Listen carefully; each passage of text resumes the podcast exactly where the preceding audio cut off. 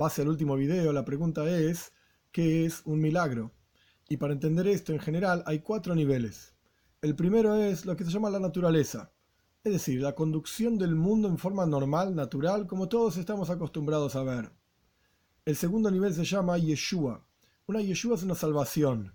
Es decir, es un caso en el cual, tranquilamente, según las reglas normales de la, de la naturaleza, un determinado evento puede ocurrir. Y efectivamente ocurrió. E inclusive hubo un esfuerzo específico de parte de la persona. Por ejemplo, cuando el pueblo judío luchó una guerra contra los griegos en la época de Hanukkah, era algo posible de ganar porque empezó con pequeñas batallas y esas pequeñas batallas eran lógicas que se podían ganar y sin embargo fue una Yeshua Hashem, fue una salvación de Dios que en la práctica el pueblo judío pudo lograr vencer, en esas batallas. El tercer nivel se llama Niflois, maravillas. Maravilla significa eventos que si uno les busca una explicación en forma natural, la puede encontrar. Pero sin embargo son totalmente anormales, es decir, no es común que ocurra un evento de ese tipo.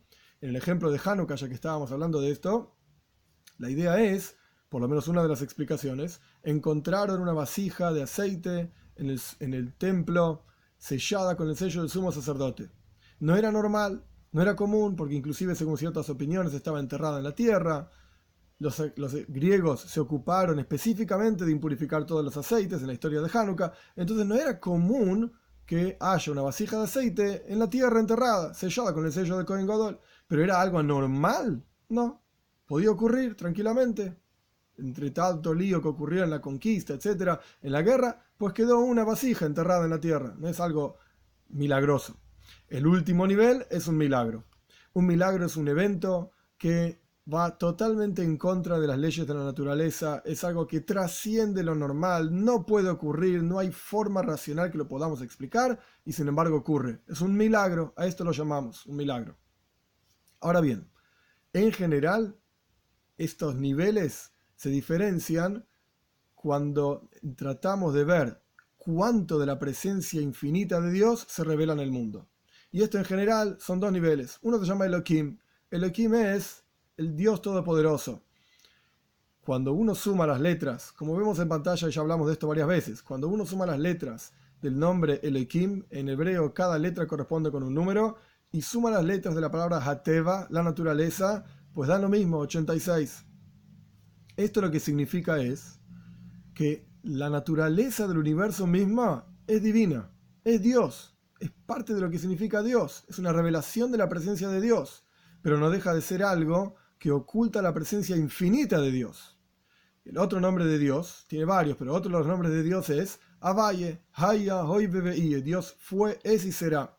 Un nombre de cuatro letras. Esto lo que significa es que Dios es infinito. Dios trasciende las reglas de la naturaleza. En otras palabras, Dios se oculta detrás de las reglas de la naturaleza. El nombre Avaye, Yudke, Vavke de cuatro letras se oculta tras el nombre de Elohim. Esto es como la palabra revela hasta cierto punto lo que la persona tiene en la cabeza y por otro lado, al mismo tiempo oculta lo que la persona tiene en su cabeza, porque no dice absolutamente todo lo que tiene en su cabeza. Es el mismo concepto la idea detrás de lo que uno está diciendo es el nombre de Avaye, Yudke Vavkei, Haya Hoy fue, es y será, infinito, etc. Y la palabra propiamente dicho es el nombre Elohim, que al, a la misma, al mismo momento revela y oculta. Las leyes de la naturaleza que nosotros conocemos son el nombre Elohim. Por eso suman lo mismo. Elohim es Ateva, es la naturaleza. La luz infinita de Dios es el nombre Avaye, Yudke Vavkei. El nombre de cuatro letras. El nombre de la esencia misma de Dios de acuerdo a cuánto se revele este nombre infinito de Dios, Avaye, dentro de la naturaleza, este, dentro de este nombre Elohim, es si vamos a tener solamente las reglas normales de la naturaleza, si vamos a tener una Yeshua, una salvación en donde podríamos tranquilamente explicarlo según las leyes de la naturaleza. Ni Flo es una maravilla donde no es imposible, pero es algo que no es normal que ocurra, o un Neis, o un milagro concretamente dicho, en donde la presencia infinita de Dios se ve a los ojos de carne y hueso.